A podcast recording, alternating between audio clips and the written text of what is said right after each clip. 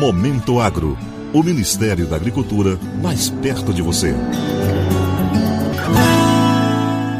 A boa notícia que chega na mesa do brasileiro vem do preço da batata, que iniciou tendência de queda nos principais mercados atacadistas do país. De acordo com o segundo boletim ProHort 2021, divulgado nesta quinta-feira pela Companhia Nacional de Abastecimento, a Conab, os preços do tubérculo praticados em janeiro registraram ligeira queda nas centrais de Belo Horizonte, São Paulo e Rio de Janeiro. A tendência é que haja uma redução de valores também em fevereiro. Quem explica esse movimento e faz um comparativo com os anos anteriores é a gerente de estudos do mercado hortigranjeiro da companhia, Joyce Fraga.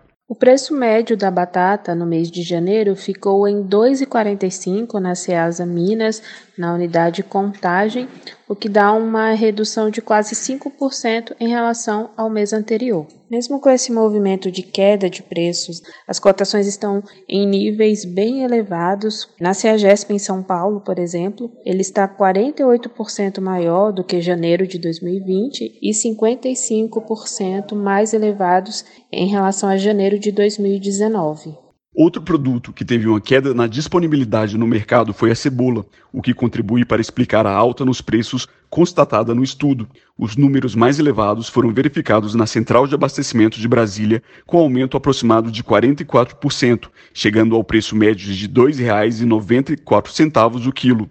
Quem analisa o fato é o integrante da Diretoria Técnica Operacional da Ceasa DF, João Bosco. O aumento registrado no preço da cebola no mês de janeiro na Ceasa DF é consequência da busca desse produto em mercados mais distantes, o que faz com que o frete seja um fator de peso na formação de preços. Já com relação às frutas, não ocorreu um movimento uniforme nos preços praticados, com exceção do mamão, que apresentou queda nas cotações em todas as ceasas pesquisadas, conforme explica o superintendente de estudos agroalimentares e da sociobiodiversidade da companhia, Marisol Marinho. Desde dezembro, há uma tendência de grande oferta de mamão no mercado atacadista. Essa tendência se manteve em janeiro, principalmente com a mamão formosa, que durante o período analisado a oferta foi alta e estável. Já a mamão papaya começou o ano com um pouquinho de restrição de oferta e acabou estabilizando no decorrer do mês de janeiro. Somou-se a isso a baixa exportação, a restrição na exportação do produto, que acabou ficando no país e pressionando os preços, que tendem a chegar no consumidor final.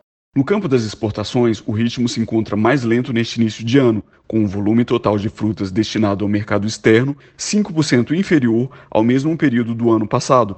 Apesar do índice menor, ainda é cedo para analisar o desempenho final das vendas internacionais, conforme analisa o diretor de Política Agrícola e Informações da Conab, Sérgio Desen.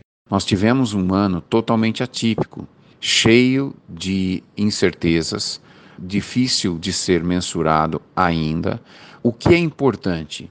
O Brasil manteve seu ritmo de exportação, não houve uma ruptura nos processos, não houve uma ruptura de todo o sistema.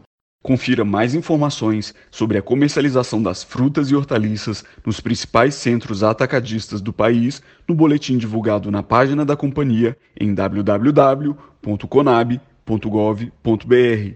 Para o Momento Agro, de Brasília, Renato Paiva. Momento Agro. O Ministério da Agricultura mais perto de você.